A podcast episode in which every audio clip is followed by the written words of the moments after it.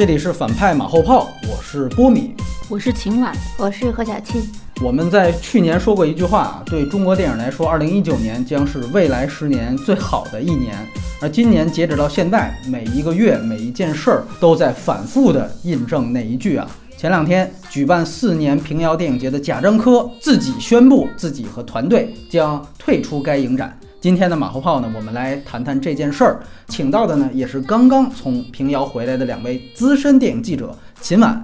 和何小庆，正好啊，我们录节目这天的上午，这件事情还在继续发生。平遥的县委宣传部也做出了回应，贾樟柯完全是自己宣布退出的，并没有和政府的任何部门沟通，所以整个这件事情好像有一点罗生门的意思。我目前看到市面上哈有四种说法：地产充公说。啊，未拿龙标说，倒鞋换届说，以及这个以退为进说，先问问两位的意见哈。何总可以综合两方来看吧。一个是最新的县委的这个回应啊，他加了一个非常有感情的词，叫自以为是。这个词就一下就把大家炸开了。就是有一方说贾导怎么这样啊，你有这个引导舆论的嫌疑。然后另一方就说你这个县委这么讲有点太不近人情。因为其实从贾导记者会上说的话来看，其实是给双方留足体面的。希望能去除贾樟柯的阴影，阴影这个词也比较微妙啊，感觉不是很开心的，但是他又没有说出来。再有一点，贾导说的是，因为我们实现了百分百市场化运营，对，所以我们决定把这个电影节完全的还给政府来。但其实这个因果联系完全是拧的，你知道吗？他应该是虽然但是，但他说的是因为所以，我觉得这也是一种微妙的讽刺吧。然后再结合我听到的一些版本啊，双方是撕破脸了，这是肯定的。有的说是因为省里换届了。有的说是因为不止不休遭受了很大压力，这一点其实我也可以证实。其实它内容是完全没有问题的，但因为就是一些手续和流程的问题，尤其是国庆七天是放假的嘛，它那个流程还没有走完，所以它只能进行内部的学术交流，这个可能也是有一点问题。但是最直接的原因还是跟县里的那块地，地肯定是县里的嘛，对吧？是国家。然后据我所知是贾导跟咱们县的政府有签一个新的公司吧，就算类似于什么电影公公司这样的，哎，对，它是各双方。都有股份的，然后还有中间人，其实是一个挺复杂的关系。包括今年贾导也说，观众早就容纳不下了，他还要扩建新的土地，那这个其实是很复杂的，什么政商协约的关系，他可能每年有一个份额的变化，比如今年你占百分之多少，明年你占百分之多少。那双方肯定都是有想获利的需求的，但可能今年就没有谈好。包括今天县委回应出来之后，就很多网友就说，咱们县政府三年投资了千万级来扶持你这个影展。但我觉得说这个话其实也挺不厚道。什么叫扶持千万？你这个千万是白白投入进去的吗？咱们三年平遥古城一共才有五十万人口，我听说啊，然后三年来了可能有一百万的人，这些人有没有给这个人次？对，有没有给平遥增加名气？有没有打出它的文化名片？有没有有消费？这些都是隐形的，没法计算。你不能说我政府投了千万，然后你科长一分钱没还给我们，那账不能这么算呀，对不对？像平遥，我们知道之前有摄影展，那除了摄影展之外，你平时干什么？你电影宫除了不办电影节的时候，平时据我所知还有什么戏剧节、木偶节呀？其实也都在逐渐的在张罗起来。其实这个都是为古城下一个千年大计是有非常 非常有。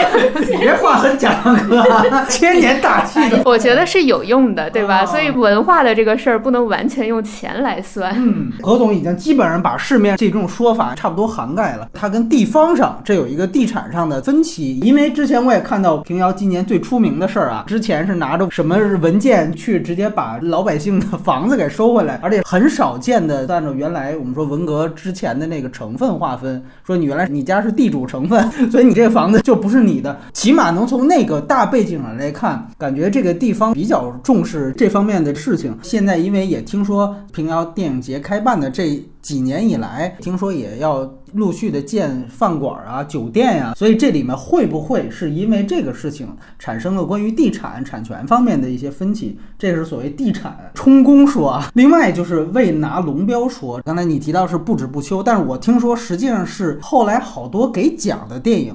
都没有龙标，就不止一部，那这就又不是跟地方政府的问题，这个其实是跟宣传口。也就是说，真正主管电影的监管部门，他们可能会不高兴的一件事情。这又是另外一个监管部门。还有我听说的一个换届是说，因为导演协会贾导呢现在是导协的副会长，因为李少红导演现在是会长，但是他任期快到了，现在有可能是导协也有一个换届，贾导有可能会荣升为会长。但是如果他成为会长的话，你不太好既兼任导协的会长。同时又境内有一个电影节，你当主席就不太好都兼任，所以他要放一个。那么还有一种就是说，他其实是一个以退为进，可能以上三点都有，但是呢都不致命，并没有人拿刀架着脖子上让贾导退出。但是在这之前，他先有一个舆论造势，看看是不是县政府也意识到啊，原来贾导面临了这么多困难，再把贾导请回来。啊，这有可能也是来了这么一出，我们说这叫以退为进啊，倒逼政府。秦晚怎么看这件事情？因为我是提前离开了平遥，所以我就没有看到他那个现场整个过程。从表面上来看，确实肯定是受到了某种压力，因为在这个之前，很多人都不知道这件事情会发生。他们影展的，包括陌陌影业的老板，影展赞助方是吧？对他们好像都没有提前获知这个消息。包括有人说，在他宣布之前，就赵涛在接受采访，还在展望今年的一些情况，所以好像是一个非常突然的一个决定。决定。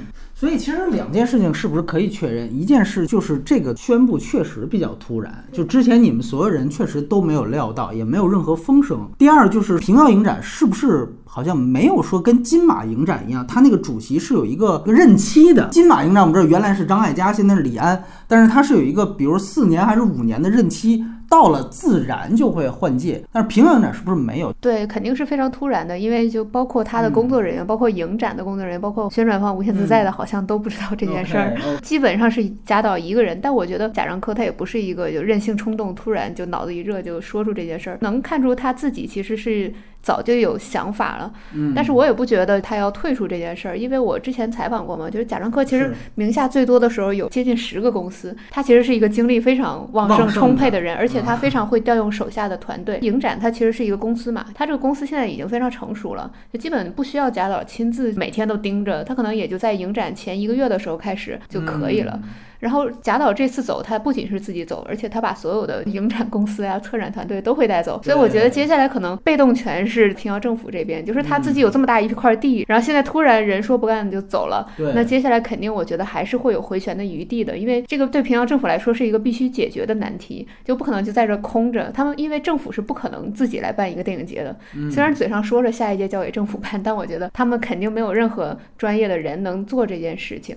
我明白，有一个信息重点是，不使他自己走。包括我们知道，他请来了原来威尼斯的主席马可穆勒，包括像原来上影节的策展人，都是他的团队。他这次的字面意思是说，他和他的团队都退出。其实理论上来讲，就这些所有的业内资源，应该就都会撤出了。所以从这个角度上来讲。这也算是一种筹码，对吧？可以跟政府继续去回旋的筹码，所以才有这种以退为进的说法。那么这里面有包括不止不休在内的有这些流程的问题。两位今年在平遥也看了不少片儿，其中到底有没有明显？触犯政治红线的禁片，我觉得是没有的，可能就是因为没有完全进过审那一个完整的流程。因为不止不休我没有看到，所以我不知道它的尺度到底大到什么地步。因为它其实从威尼斯回来到现在也一直都没有走完这个流程，所以大家会把它会作为一个重点。但其实还有几部电影也没有拿到龙标，是是。但是它可能比较巧合的是，给奖的那几部都 正好没有。然后大家可能就会猜测，是不是因为他们尺度比较大，或者比较触犯红线，所以才能拿奖？其实电影本身没有什么。什么太大问题？平遥影展这几年来完全没有触碰这个红线的，所有电影都非常的健康，然后，然后，对，没有任何的问题，其实就是流程。那可能很多网友就理解不了这个办个手续怎么这么难？告诉你，真的太难了。尤其是你赶上国庆假期，他又想争取的这几部电影又是最新的，因为平遥有点极致的追求这个百分百首映率嘛，所以他必须得等到最后一天才能把这个片单、把这个票放出来。这也是被大家今年吐槽的最厉害的一个。地方。但其实我知道这个背后有多么的难。给讲的这几部电影大概都是什么题材？比如说费穆奖的最佳影片给到的是《妈妈和七天的时间》，就是拍了七天，就非常侯孝贤的拍了那个小孩跟他们家的妈妈最后七天的时光，在一个村子里就特别特别的健康。荒野咖啡馆、野马分鬃跟汉南夏日呢？汉南夏日就讲的是一个少女的故事，它并没有什么犯罪啊什么，它有一些悬疑在，但是他们就是一个少女的心心理的一个故事。野马分鬃，野马分鬃应该是过审了吧？印象中好像那 A B C D 没有没有野马分鬃。对吧？对，没有。哎，这 A B C D 是怎么回事儿？是，就是没有龙标。就是说，它本来是有藏龙单元有那么多电影嘛，但是有有几部就在它的排片表里面一直都不出现名字，就叫藏龙 A、藏龙 B、A B C D。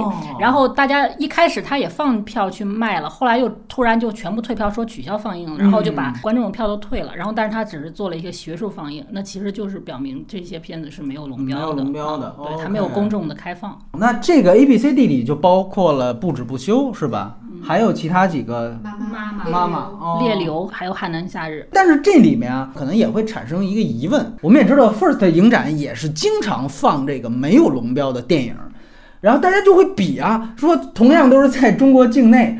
也是这些事儿，但是也没说 first 就哪天就说办不下来了，或者也怎么着的。这个其实是它好像是有一个规定上的改变，就是地方政府也可以来进行这个审查。对，所以 first 的电影其实都是通过西宁政府，他们有看过，而且西宁政府那边感觉就是办事儿还挺挺有效率，挺开明的。我觉得其实可能地方政府他知道要办这个影展，他也知道对自己的好处，他其实不不会特别去揪这个事情。所以我其实觉得关于龙标在整件事情上的因素到底占多大？我觉得它可能会是一个把柄，但是它不会是一个最重要的。我也听说可能会成为最大爆款的不止不休啊，到现在也传出了说被打回重剪的这么一个传闻。我觉得不会，因为其实放映当中就能发现好多台词已经重新配音过了。哦，就你对你们在平遥看的时候已经。对，所以我觉得没有什么问题，这个版本。OK，大家都说他小药神哈，他和药神的尺度大抵相同，讲的不是一个事儿，就是不止不休讲的是新闻理想的。它的主题 slogan 就是世上的每一件事儿，没有哪一件是跟我们一点关系都没有的，就大意是这样的。所以讲的就是一个非常朴素的、非常黄金年代的那种新闻人的理想和追求。所以我觉得你看放在什么语境下吧，我觉得这个没有什么问题啊。你这个揭露黑暗的一面，这本来就是我们。们正义的社会应该做的事情。我大概这么总结一下吧，肯定没有什么《颐和园》或者《鬼子来了》这种尺度的电影，包括像刚才提到，就是说 First 影展也面临同样的审查局面，但为什么没有这个事情？这事儿我还真的是问了比较熟悉的业内人士啊，这是谁真的就就不好说了。其实有两点也必须得强调出来，一点就是现在在境内办影展。遭遇到的困境确实是存在的，就这个局面确实是越来越难的。包括刚才何总提到了一个非常重要的信息，就是整个电影的审批这个需要走流程，但是在这之前又赶上了国庆的八天假期，这套系统它在八天之内真的就是休假状态。但是你电影节又要如期举办，所以这里面就会产生一个非常大的张力，因为审批流程的原因，没有导致这个电影按时放。你还放了，他就会揪你说你其实这个是不合规的。可是呢，你们会不会因为这个事情会加紧审批呢？就不会。而且从另外一个角度来说，枪稿我也看到他的文章提到了一个非常好的一个需要给大家强调出来，就是在内地，其实无论是平遥还是 First，他们不能叫电影节，只能叫电影展。电影节现在目前看好像只有上海电影节跟海南电影节，包括还有这个丝绸之路电影节，就是几个你典型看是有。官方背景的电影节是可以叫电影节的，剩下的其实都是所谓民办或者民间，那你只能叫电影展。所以你注意到他们给的奖也不能叫奖，这叫荣誉，费穆荣誉。一个比较有意思的地方是在于，如果你想办一个电影展，你要是只有中国境内的电影，或者你只有其他某一个单一的外语国家的电影，那么你是可以给省里面去审批的。就像刚才何总提到的，就是现在每一个省的电影局，他们也是可以有审批权的。但是，就如果你这个电影展有超过一个国家的外语片，这个审批权仍然归属于国家电影局。但是我们都明知道，这种国际影展放映的片子，它必然不可能只有一个国家。这规定也很奇怪啊。就比如说，如果你要是我只放中国片子和法国片子，那就没问题，它是地方政府来进行审批就可以。但是你但凡比如说我有法国，我还有德国的，完了这个你就得去国家电影局，就是这样的一个关系。所以到最后，它会有一个所谓的灰色地带，就是大家一般来讲。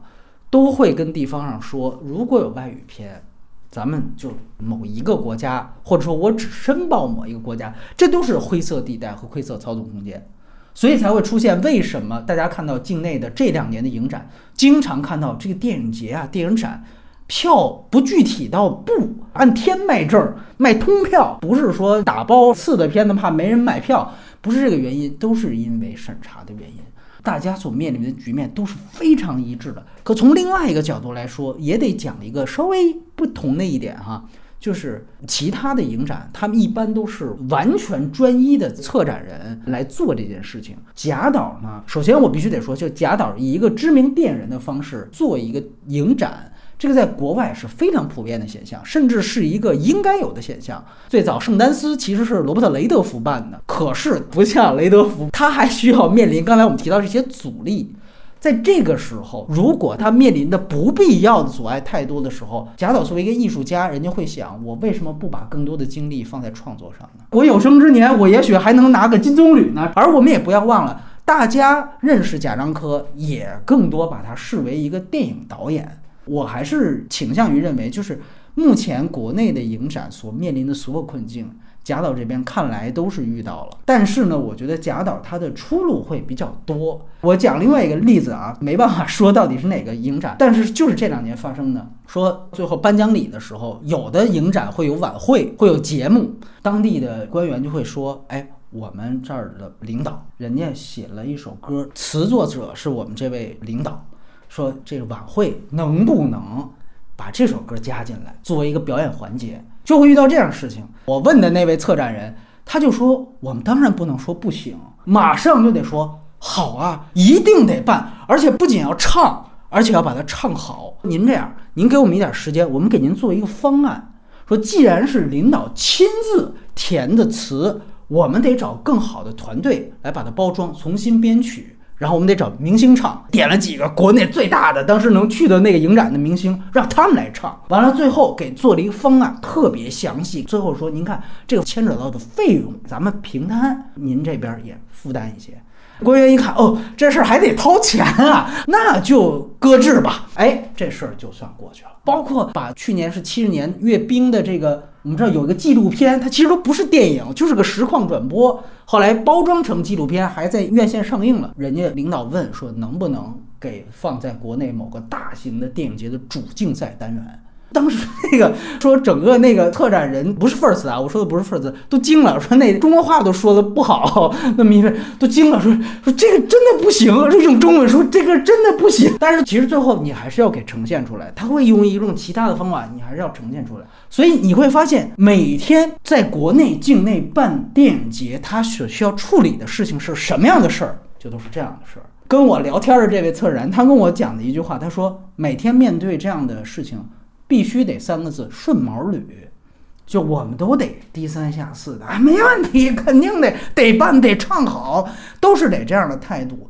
但是像贾导，他是一个这么有名的金狮奖得主的导演，而且是人大代表，也就是说，整个在中国的这个体系内，他也是一个身份非常高的公众人物。如果他遇到这样的事情，其实让他每件事情做到顺毛捋也非常难。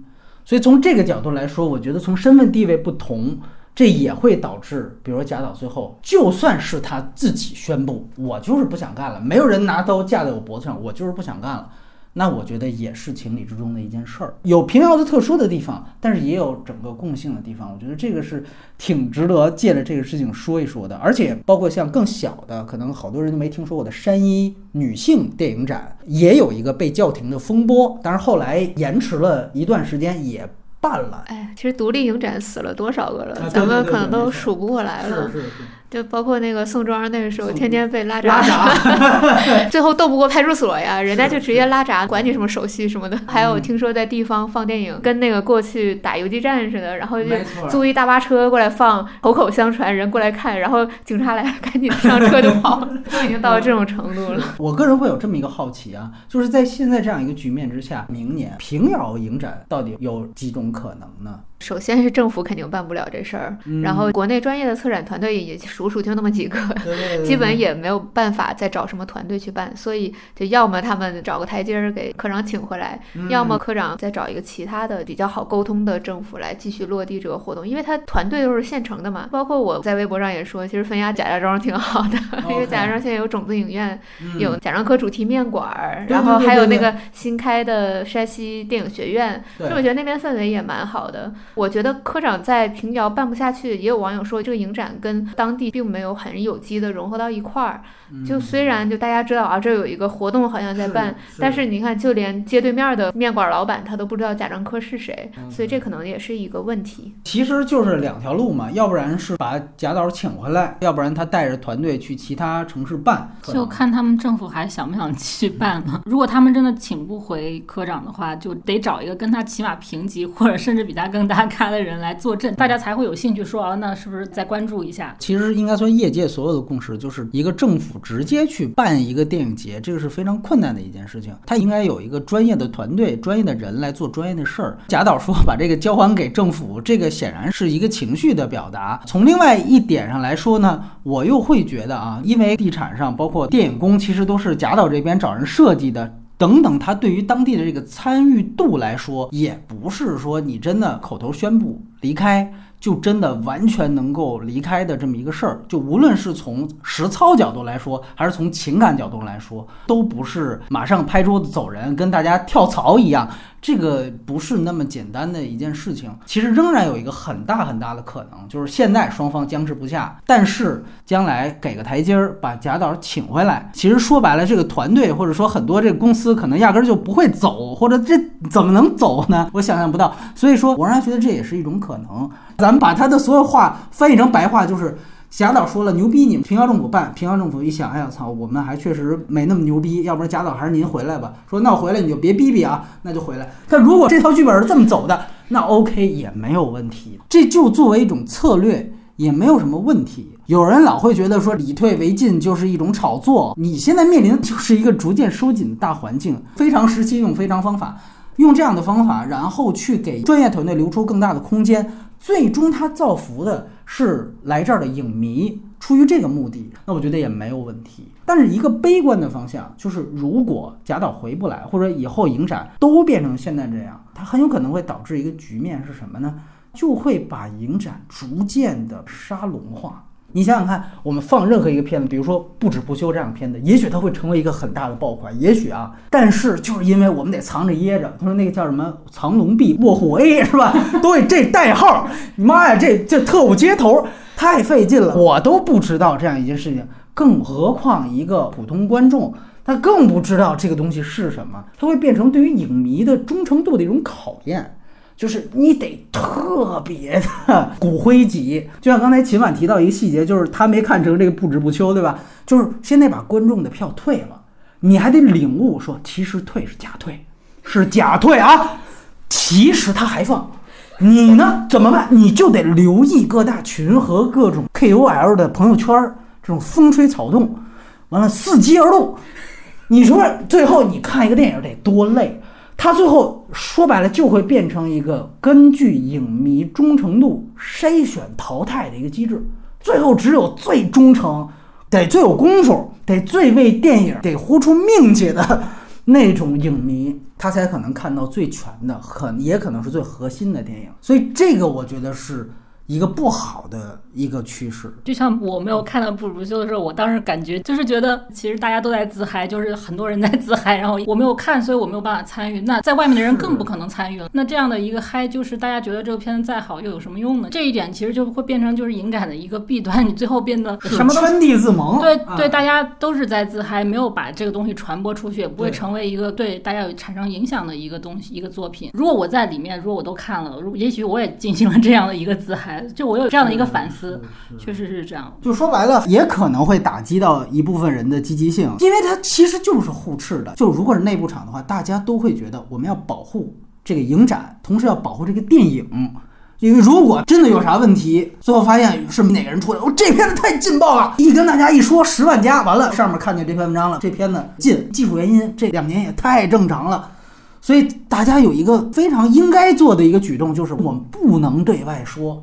那你不能对外说，一步不能对外说，所有核心电影都不能对外说，长此以往，First 都不能对外说，平安也不能对外说，这个影展就会变成就会变成圈地自萌，最后就是沙龙。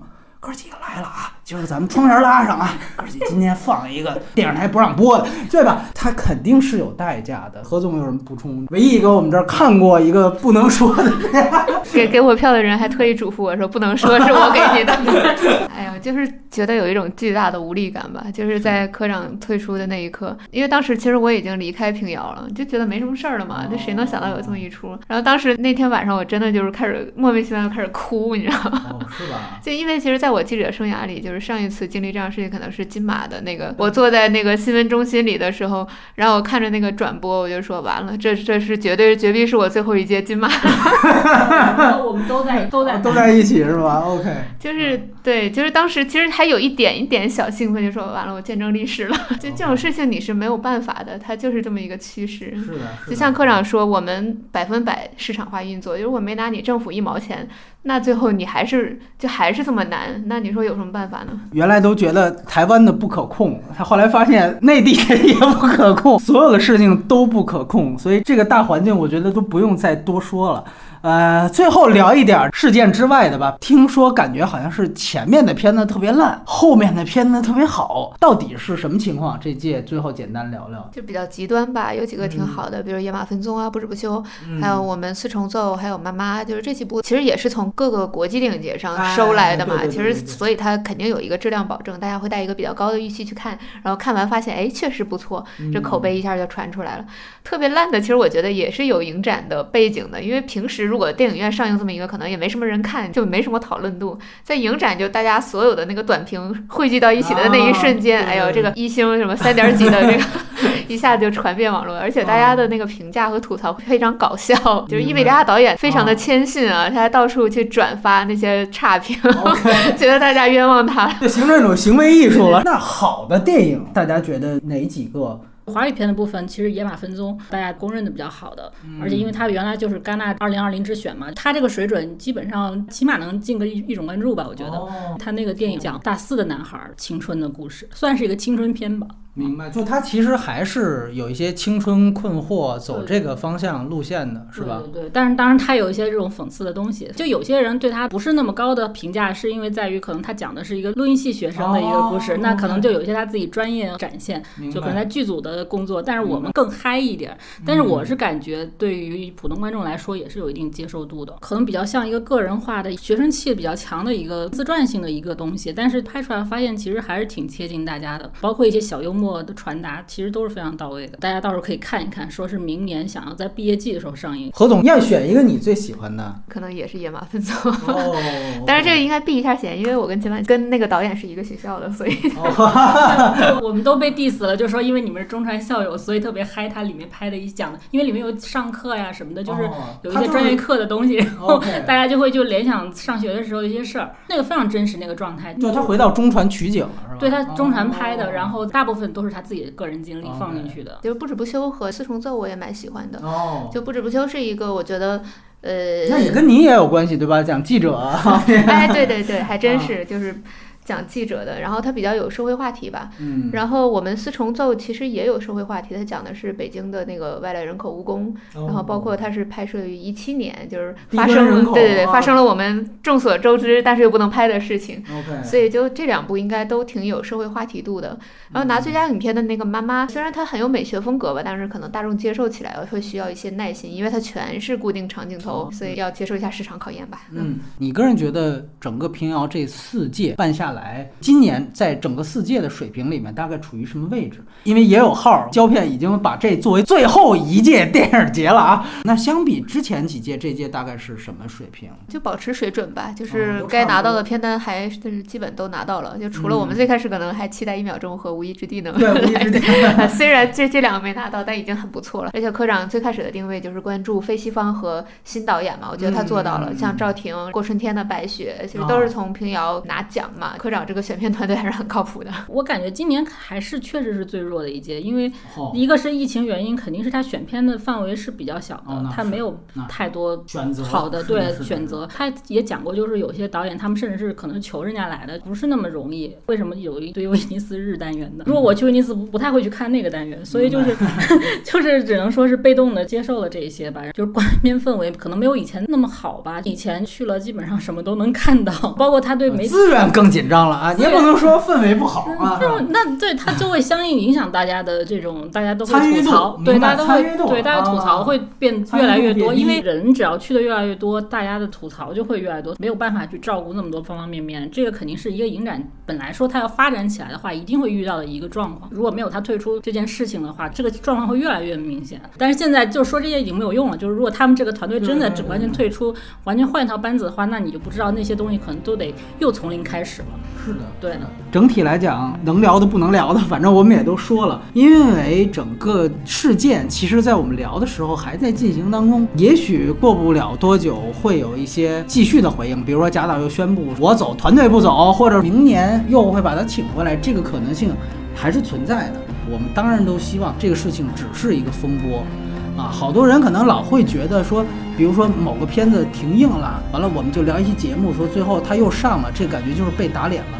如果他最后能够完整的上，如果所有的事件能够恢复如初，我觉得被打脸是非常开心的一件事情。很糟心的地方就在于，就怕他不打脸啊，就怕他一语成谶啊，对吧？就怕二零一九年是未来十年最好的一年啊，就怕这个事情。